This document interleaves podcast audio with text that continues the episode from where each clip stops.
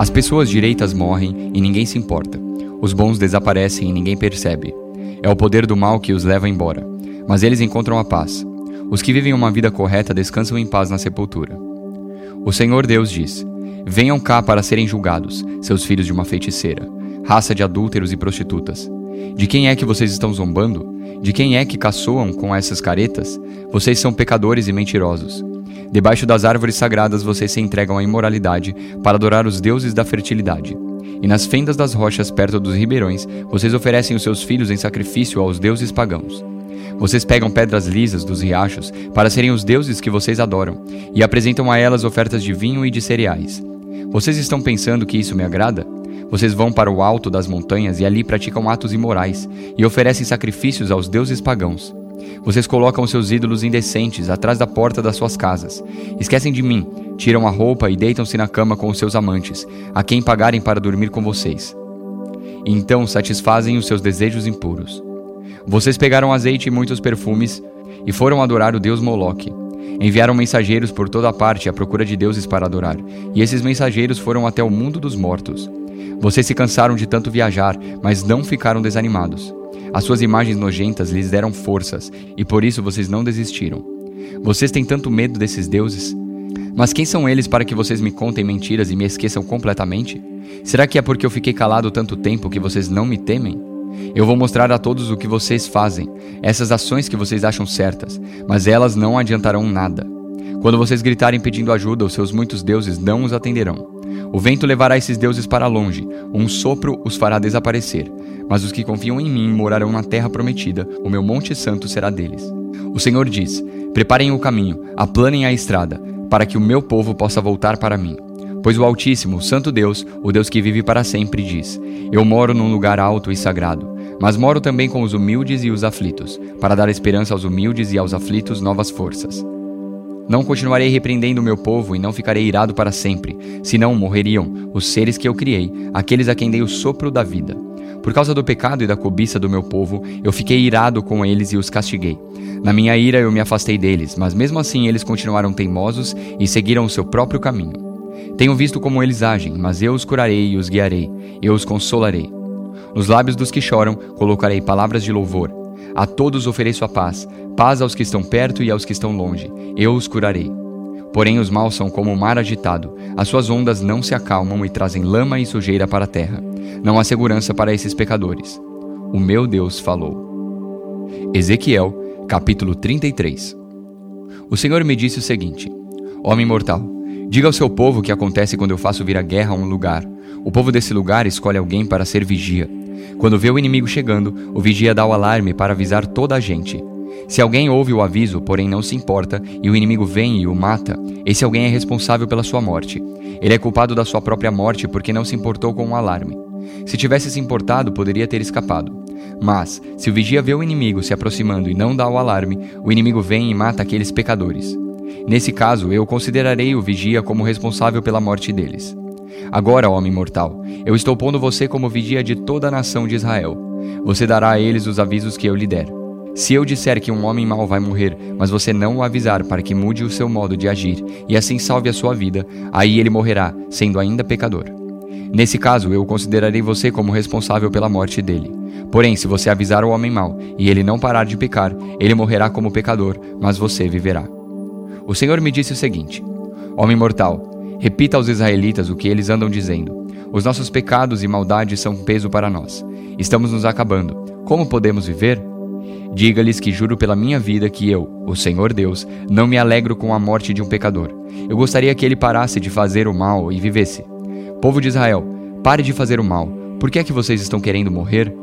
Agora, homem mortal, diga aos israelitas que quando um homem correto pecar, o bem que ele fez não o salvará. Se um homem mau parar de pecar, ele não será castigado, e se um homem correto começar a pecar, ele não continuará vivendo.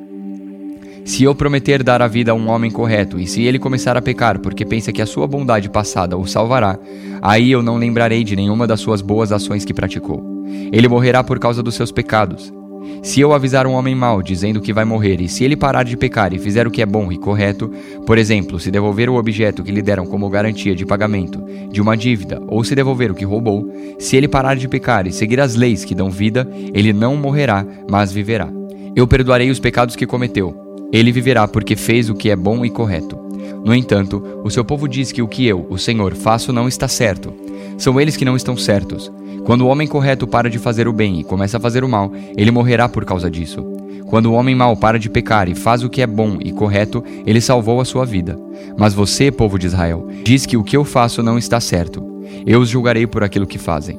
No ano décimo segundo do nosso cativeiro, no dia 5 do décimo segundo mês, um homem que havia escapado de Jerusalém veio e me contou que a cidade tinha sido tomada. Na noite antes da chegada dele, eu tinha sentido a presença poderosa de Deus, o Senhor. E na manhã seguinte, quando o homem chegou, o Senhor me deu de novo a fala. O Senhor me disse o seguinte: Homem mortal, os moradores das cidades arrasadas na terra de Israel estão dizendo o seguinte: Abraão era um homem só e toda esta terra foi dada a ele. Nós somos muitos e por isso agora a terra é nossa. Diga a essa gente o que eu, o Senhor Deus, estou dizendo. Vocês comem carne com sangue, adoram ídolos e cometem crimes de morte. Por que é que estão pensando que a terra é de vocês? Vocês confiam nas suas espadas. O seu modo de agir é nojento. Todos cometem adultério. Por que estão pensando que a terra é de vocês? Diga a essa gente que eu, o Senhor Deus, estou avisando. Juro que os moradores das cidades arrasadas serão mortos. Os que vivem no campo serão comidos por animais selvagens. Os que estão escondidos nas montanhas e cavernas ficarão doentes e morrerão. Farei com que o país vire um deserto abandonado. O poder de que se orgulhavam acabará. As montanhas de Israel ficarão tão desertas que ninguém passará por elas. Quando eu castigar o povo pelos seus pecados e fizer com que o país vire um deserto, aí eles ficarão sabendo que eu sou o Senhor. O Senhor disse: Homem mortal, quando seus irmãos israelitas conversam perto das muralhas da cidade ou na porta das suas casas, eles falam de você. Eles dizem: Vamos saber o que o Senhor tem para nos dizer agora. Assim o meu povo se ajunta em grande número para ouvir o que você tem para dizer, mas eles não querem pôr em prática o que você diz. Ele fala bonito, eles dizem, mas o que querem é ganhar dinheiro. Para eles, você não passa de um cantor de canções de amor ou tocador de harpa. Eles ouvem o que você diz, porém não fazem nada daquilo que você manda. Porém, quando acontecer tudo o que você diz, e vai acontecer mesmo, aí eles ficarão sabendo que um profeta esteve no meio deles. Lucas, capítulo 1 Prezado Teófilo, Muitas pessoas têm se esforçado para escrever a história das coisas que aconteceram entre nós.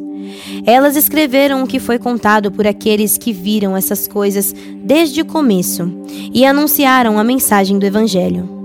Portanto, Excelência, eu estudei com todo cuidado como foi que essas coisas aconteceram desde o princípio e achei que seria bom escrever tudo em ordem para o Senhor a fim de que o Senhor pudesse conhecer toda a verdade sobre os ensinamentos que recebeu. Quando Herodes era o rei da terra de Israel, havia um sacerdote chamado Zacarias, que era do grupo dos sacerdotes de Abias.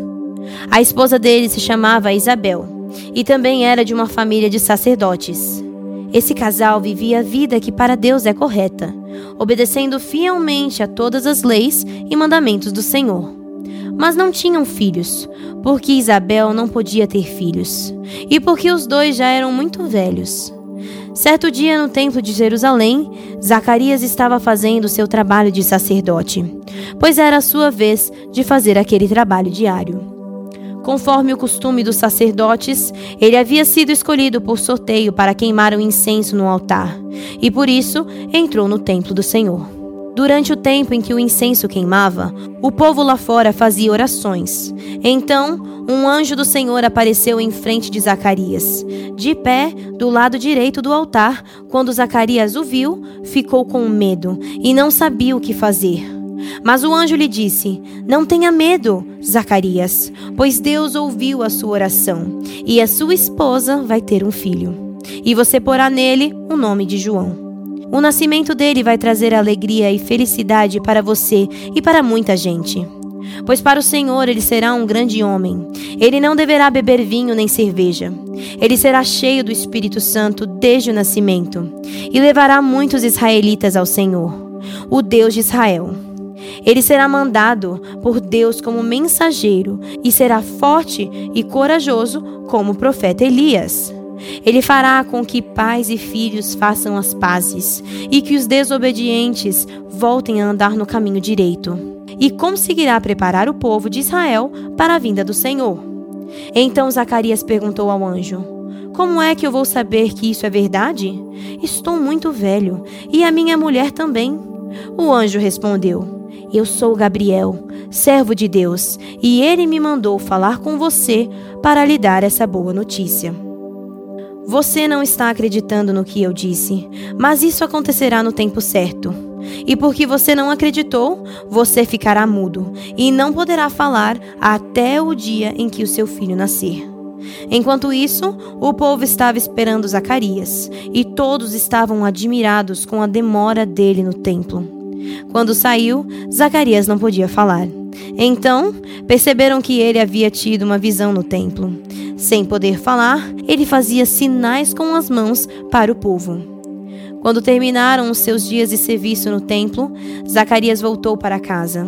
Pouco tempo depois, Isabel, a sua esposa, ficou grávida.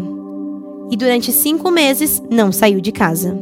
E ela disse: Agora que o Senhor me ajudou, ninguém mais vai me desprezar por eu não ter filhos.